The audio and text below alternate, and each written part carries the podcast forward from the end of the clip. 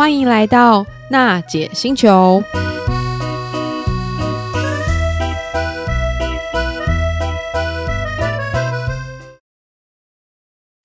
纯正欧洲制造，Škoda Kamiq，新年式搭载全速域 ACC 与车道智中，搭配全彩数位仪表，全部拥有就是这么简单。生活修旅新境界，Škoda Komik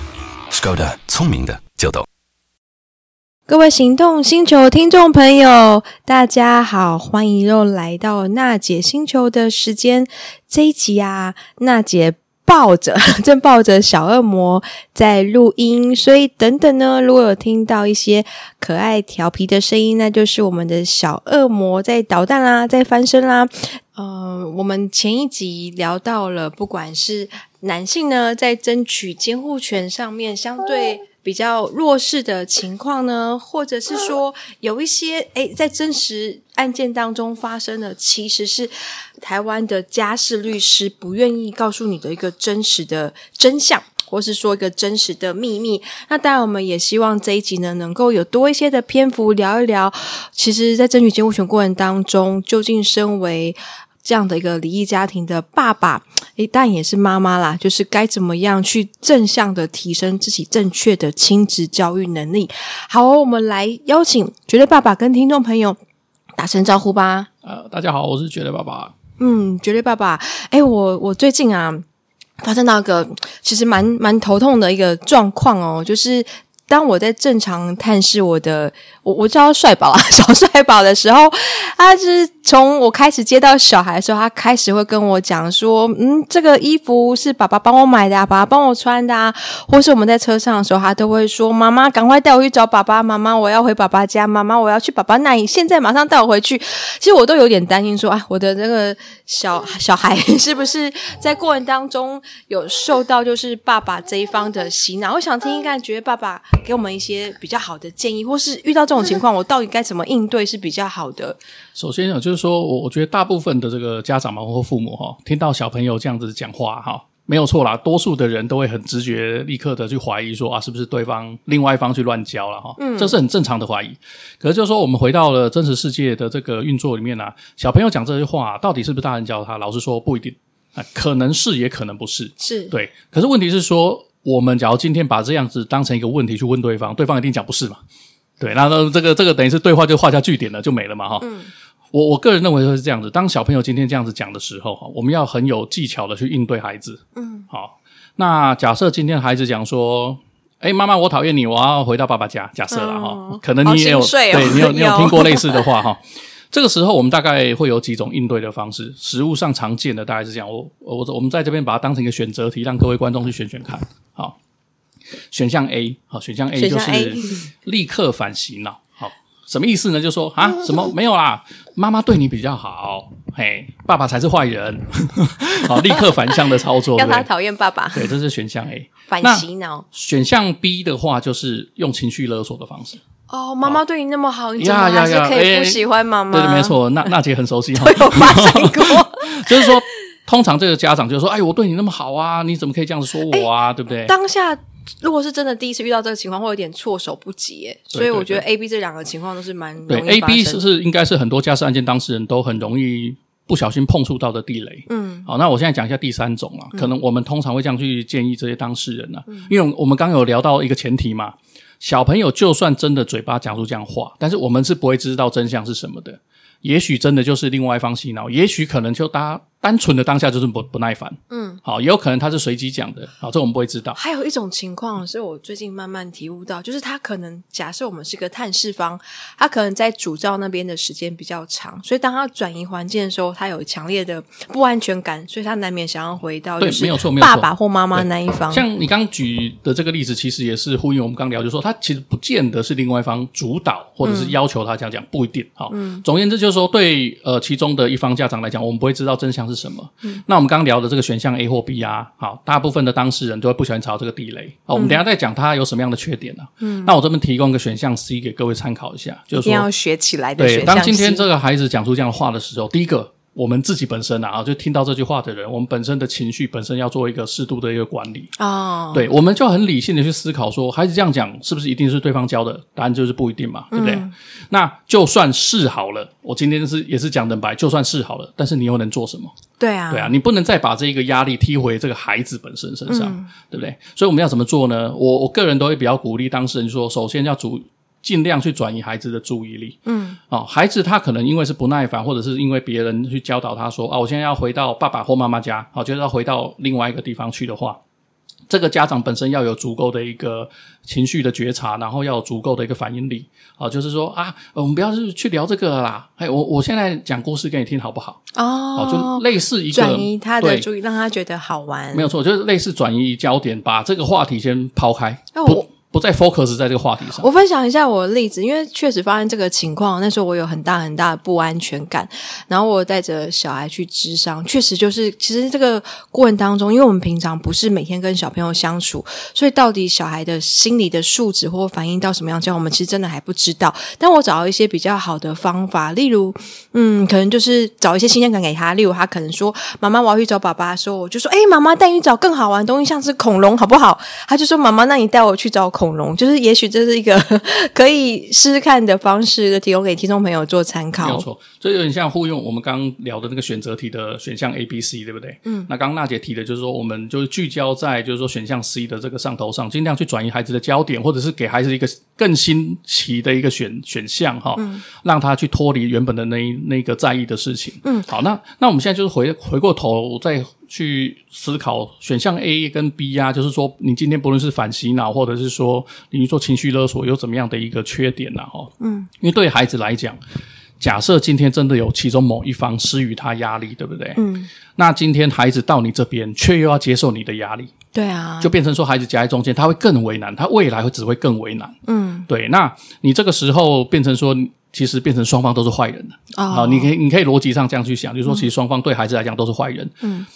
可能某一方很坏，先捅了他一刀，另外一方居然没有安慰他，还继续再捅他一刀，就变成两个人都在捅小孩子。嗯、所以我们会尽量鼓励当事人说，不要反击，然后也不要去做情绪勒索。嗯，对，因为孩子他今天假设很不幸的，真的是有其中某一方在对他施加压力的话，我们自己也不要成为施加压力的人呐、啊。嗯，我我觉得这是要蛮值得呼吁的，因为有时候其实，在那个当下，我们的情绪的释放其实是有点措手不及。有时候你也不知道说，哦，原来你的不经意这段话对小孩来说变成是变相的情绪勒索，对对对，嗯、对，这希望我们要也也希望透过协会这边可以长期的努力。但是啊，其实我们再想一想，就是争取监护权过程当中，其实比我们想象中更长。它其实是一个长期抗战，甚至我们可能常常要面对这些小孩不断长大、情绪上的变化。那在这过程当中，究竟呃，像是爸爸就是一个单亲的爸爸，他要怎么做好情绪管理或心理调试？觉得爸爸有没有一些就实际的案例，或是有一些建议的方法分享给我们的听众朋友？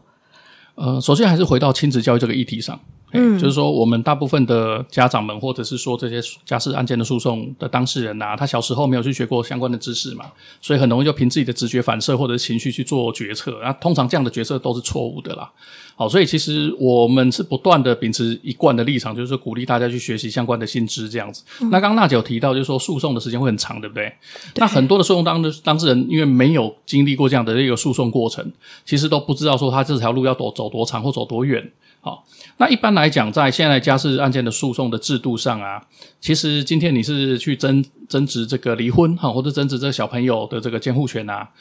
目前的法院哈都会优先去排双方啊去进行调解。嗯，好，就是说还没有进入真正的诉讼的程序或者是非讼事件的程序了哈，就先调解。那有一些个案或有一些组合，他们在调解过程可能双方的条件谈定了，好，OK 了，那可能就是数个月之内可以结束。也很久啊，数个月，没有错，也是很久。那假设是要进入诉讼的话，大部分的案件都是一年起跳，是对，绝大多数都一年起跳。那甚至很多的个案，也许是到三五年才能结束的，其实也大有所在。嗯嗯嗯。好，那这个部分就是我们可能很多的听众都会觉得说啊，我现在还在婚姻当中啊，我又不会离婚，你现在跟我讲这干嘛，对不对哈？其实哈，按照我们国内的一些民间团体的统计啊。当你今天在我们中华民国的户政机关哈，你去进行结婚登记之后哈，你大概有百分之四十的几率会离婚。哦，你你去你去这个彩券行买个乐透，对不对？中奖几率那么低，但是大家都都会认为自己会中奖。啊！可是其实离婚率那么高的一个前提之下，大家却认为说自己的婚姻一定可以持续下去。嗯，对，所以其实我觉得大家观念要慢慢稍微改一下。我并没有说离婚就是什么洪水猛兽，而是说它发生在我们人生当中的几率比你想象中来的大。嗯，好，所以我们就是要去做好相对应的一个心理的准备了。哦，是。那当然，我我相信这个过程当中，其实我们都。花很多的时间去注意到自己可能失去的啊，或者是自己可能面对的一个人生的挑战。可是其实真的比较大的牺牲者会是我们的小孩，他可能面临就是他不知道怎么调试好和爸爸妈妈相处，或是他面临两方的情绪压力。甚至像我们刚才说，如果我们采用个反洗脑的方式，当爸爸妈妈不自觉的时候，可是他对小孩造成了一个情绪的勒索，或是我们说的心理的创伤，所以。面对这些可能小朋友，我们说儿童上的心理创伤啊，或是长时间的一些情绪上的变化，觉得爸爸会建议说，在这个环境之下，呃，作为单亲的爸爸或妈妈该怎么做，或是有一些他们可以怎么样去学习的地方，给他们做个参考。刚好我刚那个娜姐提到的名词就是单亲，好，这个名词，这我这边在趁这个节目在录音的时候，顺便扼要的说明一下哈。其实慢慢的有一些国内的团体，或者是学术工作者，或者是实务工作者，慢慢的有在呼吁哈，就是说我们尽量避免用单亲家庭这个名词。嗯，好，这个名词其实，在比较严谨的学术定义啊，什么叫单亲呢？就是说你另外一方家长失踪或死亡，就他根本已经。这个小孩子不可能在客观上再接触到他了哦，所以他才叫单亲。上了一课。对，那我们国内为什么很习惯性的会使用这个名词？因为大部分离婚的人啊，超过五六成的人，另外一方很难探视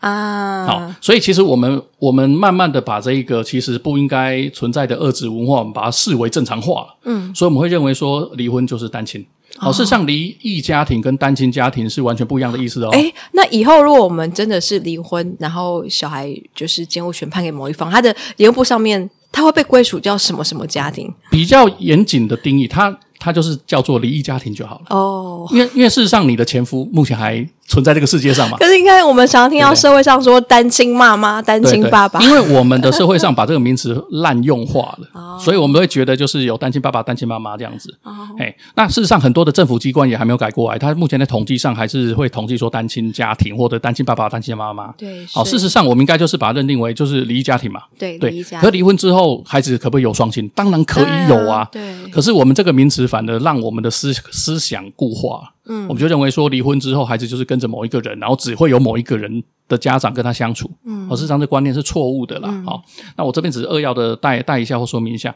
好，那我们再回到刚你提的，就是说，诶，那这样家长他有什么样一个自我成长的一个过程，对不对？对。因为我们刚不只是这一集啊，就是说我们历次的录音各集都有提到说，我们的家长很缺乏这个亲子教育的灌输嘛。嗯。更不用提离婚之后如何跟孩子应对了。好，这个是这样的学习是趋近于零，所以假设各位家长或者是说家事案件当事人已经慢慢的步入这个离婚的这个程序的时候啊，好，相关的亲子教育啊，目前民间跟政府机关开设的课程也非常多，嗯，那假设是没有一个头绪，就是不不知道从何开始上起的话，那我会建议到各地方政府好的这个社会处啊、社会局啊，你去寻求协助，他们都会转介到相关的课程。好，那另外一个就是说，我们国内卫福部目前在开展一个服务，叫做家事商谈。哦，哎，家事商谈的话，其实它范围服务的范围也很多元的哈，除了说。这个夫妻吵架需要有人来这个咨商调解，这是一一环。另外一种的话，他也会转介相关的亲子教育的服务，这样子。嗯嗯。那我我知道，就是其实台湾妇婴权益协会这里啊，然后在理事长带领之下，一直在推动一些可能，不管是从亲子教育，或从一些我们看到的。法制面做一些改革，那有没有一些可能未来改革的趋势？不管是可以接近欧美，或是接近一些澳洲，他们目前现行的一些状况。我记得在前一集我们也聊到说，像美国可能早在三四十年前就开始去提倡了共同监护的概念嘛。那到底台湾接下来的这几年有没有一个比较好的相对国外可以借鉴的方案，让我们国内的一些改革家去参考？呃，我在这边就分享一些国外的状况了，可能就是我们自己国家未来可能要走的路了哈。嗯、首先就是回到源头嘛哈，就是其实你看我们都是不断的这个再三提醒嘛哈，就是说其实还回到亲子教育这个面向。这个才是真正长远的路跟源头，好，就是说让所有的国民他本身就要具备一个很基本合格的一个正常水准的亲职的能力，嗯，好，不然他以后当步入婚姻，然后准备要离婚的时候，他可能就不小心就会很容易成为这个高冲突的循环，嗯，好，这是一个比较长远的路。另外一个就是说，我们回到家事案件或者是说司法诉讼的这些制度上啊。好，就是必须要给法院有惩罚不守规矩的人的权利。哦，我们目前的家事庭并没有这样的一个机制啦。嗯，所以其实很多的，不论是爸爸爸或妈妈，他阻挠对方探视啊，或洗脑小孩子啊，或者对孩子施压，其实法院几乎都拿这些人没皮条啦。嗯，好，那所以这样的人，他就是持续不断的在恶性循环，然后最后都把这样的一个压力加注到孩子身上嘛，对不对？嗯，那我们可以观察到，就是说以国外的状况来讲，就是。以这个趋势来讲，就是慢慢的都是走向共同监护，对，然后慢慢的这个离异家庭的这个爸爸或妈妈哈，跟孩子相处时间会越来越接近。像我们国内的话，有这个主照者的这一个机制嘛，所以主要照顾者通常都会跟孩子主要的相处时间大概占百分之八九十。嗯，好，那他这个孩子跟另外一方就是所谓的探视方，他相处时间就很短。好，那以国外的这个趋势来讲，是趋近于越来越一样。嗯。好，那我并不是说国外采行这种制度之后就从此就是完美无瑕啊，都不会有人吵架，不是。事实上，国外还是很多人为了争小孩子在吵。嗯，可是就是说，国外的这种做法是，它是从人的这个行为诱因的这个源头去去着手嘛。因为法院或者是说这些社福团体呀，哈，站出来，或者是说跳出来去呼吁说啊，你们不要再吵了，为了孩子好，我们要共共同哈去组呃去去做这个合作式父母。单纯的这样呼吁是没有任何的用处的啦，好，大家不会听嘛，所以必须要从这个人的这个行为诱因去着手。当今天孩子在家长离异之后，他跟双方的相处时间差距不是很大的时候，嗯，好，大家去抢小孩子诱因，少说也减少个两三成。对啊，对啊，因为就是说我投入大量的资源、时间、金钱去做诉讼，那诶，我不管赢或输，我相处，我跟孩子相处时间其实可能就是百分之四十到百分之六十之间的浮动。对不对？那那我还要去投入那么大量的资源去做做这个战争吗？对对这这个也蛮有趣的哦。其实像追根究底，到底为什么大家要这么 努力，而且积极的去争取监护权？不知道觉得爸爸有没有什么 看法？因为说到这样，其实好像我们投入这么多的时间和资源，那小孩毕竟他有自己的人生，我们去争取到他的监护权，到底？背后的目标或东西，只是为了争一口气吗？为了继承家产吗？其实很多时候，真的就是很多当事人情绪的问题，就是所谓的争一口气。啊、嗯，在初期确实很多当事人都这样，然后很多当事人会把跟孩子同住这件事情给呃该怎么讲，给神圣化、哦、啊。我跟他同住，所以我才是照顾他人，我才是负责任的那个人，我才可以约束他所有的事情。对对对。可是其实就是说，孩子终究就像刚刚讲的，孩子终究会长大了，孩子会有自己的想法。就算你今天是担任一个主要照顾者，然后你跟他相处时间很很长，但是你的亲子能力不佳，你跟孩子未来亲子关系也处于一个冲突之下的话，嗯，其实你取得这一个纸面上的胜利也是没有任何意义嘛，嗯，好，对啊，所以其实今天你不论是说呃相处时间长或短啊，主照或者是说这个探视，你没有具备足够的亲子的能力的话。其实到最后一切都是空谈了，嗯，对啊，你只是取得一个账面上的胜利而已。对，我我补充一下，我刚才提到说，就是共同监护会希望时间上可能会是各自一半。那时候啊，我有一段时间是真的长期看不到小孩，然后我还和就是法院的亲子亲子课程当中有社工，然后我就问他说：“哎，如果今天律师建议我去争取这个小孩的一个相处的时间，他会建议我只能拥有单数周的。”周末，因为小孩现在在爸爸那边还有正常的就学，当时我对这点其实非常非常的不满。可是后来社工我分析给我听，他说，因为其实一到五小孩在上学，所以他正常可以跟爸爸相处的时间只剩下下课之后的时间，可能也就可能晚上的六点到九点之间。所以如果今天周末又是在我这边的话，爸爸是几乎完全没有周末时间跟小孩相处。所以你虽然看，如果他今天周末。假设到周一的话，先跟我相处，累积起来是跟一到五的时间加总起来是差不多的。而我要说的是，就是现在法律上很多制度，其实它也尽量去朝向，就是两方的时间是相对来说是比较均等的。那我想回到就是我们这一次的主题哦，我知道就是觉得爸爸接触到蛮多就是爸爸的个案。那我相信他们遇到就是在探视啊，或是争取监护权，或是他们可能去提升自己的亲子教育能力的时候，都有一些不同的感人的故事或感人的过程。有没有一两个比较经典的案例可以分享给我们的听众朋友？也让我觉得，我们当然不是说鼓励，就是大家说面对婚姻的不堪的时候应该去离婚，而是他们在这过程当中可以注意到什么，或是有哪一些地雷，他们可能不小心踩到，对他们来说其实是危险的。哦，我这边分享一个个案啊，这个个案当初我知道的时候，我自己也是印象深刻了哈。就是有南部的一个牙医，啊，那他跟他的这个前妻啊离婚之后呢，这个牙医本身是主要照顾者，好，所以他等于是跟孩子基本上是共同生活嘛。那后来发现就是说他孩子有一个很严重的一个，嗯，这边不方便直讲啦，就是心理方面的一个疾病。好，那。因为他本身经济状况还不错嘛，啊，就是牙医收入还可以，所以对他来讲，他就很直觉啦，就是为这个孩子找什么精神科医师啊、什么智商师啊、心理师啊，哈，就投入很多的金钱这样子。结果到最后呢，他发现他孩子的根因是什么？他孩子发生这一个很严重的心理创伤的根因是他当年跟他前妻的严重冲突，啊，所以他要怎么去解决这个问题？他他现在他的这个决策就。我在不讲答案之前，我就比如说提供给观众思考一下。第一个决策就是继续投入金钱嘛，哦，找什么精神科啊、心理师啊，哈，然后继续的让孩子吃药嘛，这是一种解法。那另外一个方向的话，当然就是说要回到当当年的源头嘛，哈，就是说因为这个父母的高冲突或者是严重的这个吵架，造成孩子的这一个心理创伤嘛。那各位猜猜看，最后这个牙医选择哪一种？嗯。那当然没有错。我们既然既然把这个故事拿出来讲了，显然他就是选择很特殊的那一种，所以他为了他孩子的事情跟他的前妻和大和解，好，甚至跟他前妻讲说啊，我们现在的孩子遇到很严重的状况，那哪怕用演的，我们也必须在他的面前表现的相处的非常融洽，嗯，否则这个孩子的这个心理的这个。状况啊，只会越来越糟糕。所以呢，这一个牙医呢，他就跟他的前妻重新取得联系。那前妻已经没有跟他住同一个县市，但是他们就说约固定的时间，一起带着孩子去用餐。嗯嗯，然后他可能也因为这一个孩子，就是说这个爸爸妈妈哈有一个共同的目标，要让这个孩子能够更好嘛，所以他们等于是说一一起，甚至两个人一起报名亲子课程，一起上课。哦所以就是一起去学习，一起成长啊，然后把等于是说这个夫妻或者是说这一对爸妈哈，再重新把这个孩子救回来这样子。嗯，那尤其是最近的二三十年，因为美国呢主要是源自于美国啦，就有很多对于这个儿童的创伤啊，或者是有的人翻译叫做童年逆境哦，开始有大量的实证的研究。所以其实后来这样的一个知识就运用到了亲子教育上啊。什么意思呢？就是说，其实原本美国在做这些相关的研究时候啊，它单纯都是研究生理的问题。啊，比如说孩子啊，他在童年的时候，假设了啊被性侵，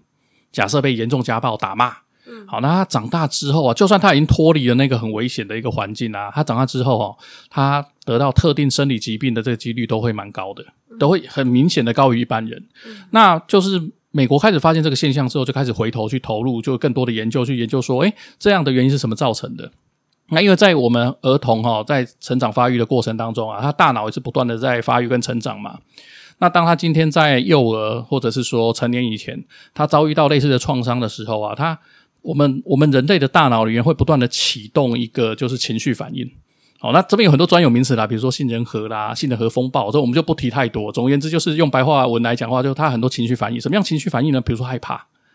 比如说想逃离，比如说他很想反抗。好，那我们就可以想象说，当这个孩子在成长过程原本应该要充满了爱，充满了和平，对不对？充满了这个呃，对他来讲很和善的事物。可是当他今天在幼小的时候，他面对这样的很强烈的一个刺激或压力的时候，他心中充满了这些害怕。逃离、反抗的心理占据了他的这个大脑的这个呃这个思思考了哈，所以当他今天长大之后，他就会非常容易的用相对应的这样的一个行为去做反射。什么意思呢？他小朋友的时候遇到，假设他是被性侵或者是被打，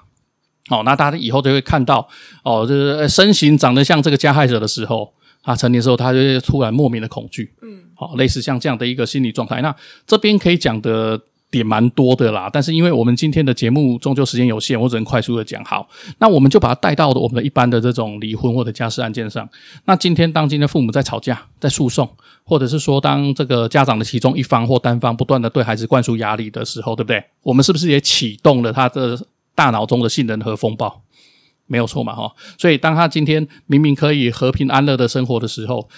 父母本身的冲突就带给他很大的伤害。那他今天成年啊，或者是未来长大成人之后啊，他这样的一个小时候所种下的一个伤害，那他长大之后造造成他直接或间接身心上的一些呃，应该算是也不一定是疾病啊，就是身身心上的一些缺失。嗯。那在美国相关的研究就越来越多，所以后来就应用到亲子教育上，就会不断的希望或者是教育父母，我们对待孩子呢，当然不能用打骂的啦哈。那夫妻之间或者是说家长之间也不要。处于这样的高冲突，因为孩子会看在心里面嘛，孩子感受在心里面嘛，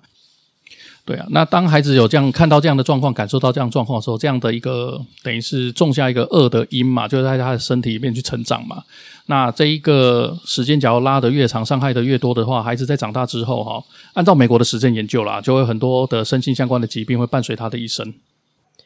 那么想问问蕨类爸爸哦，就是到底在离婚过程当中，应该怎么样去选择一个比较好的律师，或是我们说的家事律师？就是很多的家事案件当事人呢，因为终究是第一次离婚，或者是第一次步上这个家事庭啊，有时候在找律师的时候，可能就是亲友介绍，或者是说找一下网红律师啊，甚至是直接 Google 嘛哈，或者是说把呃什么自己去网网络上爬文哈，找到律师这样子。那我在这边做一个呼吁啊，就是说，其实以家事案件来讲啊，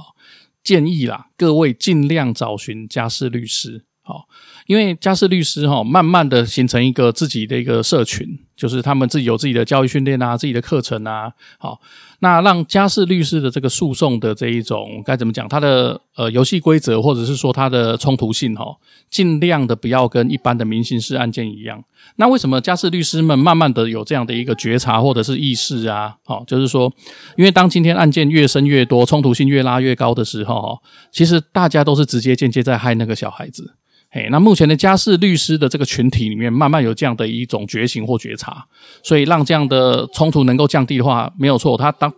他去担任这个当事人的律师，他终究是要去帮这个当事人嘛。可是就尽量不要再延伸案外案了，因为很多时候一些非家事律师的律师们跳到这个圈子里面的时候，会很习惯用这种冲突性的啊。顶着钢盔往前冲的这种作战方式啊，不断的以案养案，然后以案生案啊，到最后其实对这些孩子或者是对家事当事家事案件的当事人来讲都是没有好处的。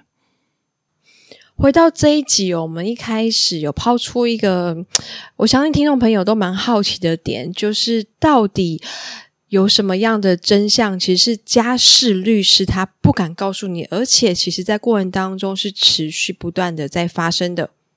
那一般来讲，在很多家事律师跟当事人的互动上，哈，很多家事律师不见得要要把真相讲出来啦。啊，有所所谓的真相，就是我们这几次录音一直聊的那些话题嘛，比如说可能会有先抢先赢呐，啊，会有这个探视不顺呐，哈，甚至是说很多的这个不守规矩的人，他不会受到惩罚嘛，哈，这些其实就是真实世界的真相啦。但是律师不见得会跟当事人讲这些，为什么呢？因为其实有时候就是律师跟当事人之间不见得有一个百分之百全然的信任呐。当他今天把这个事情讲出来的时候，可能有一些当事人会误解，然后认为哦，呃，你你现在在教我什么招吗？然后我把你录音下来，然后跑去检举你，对不对？好，这有的当事人可能会这样做。那另外一种就是说，很多的律师哈，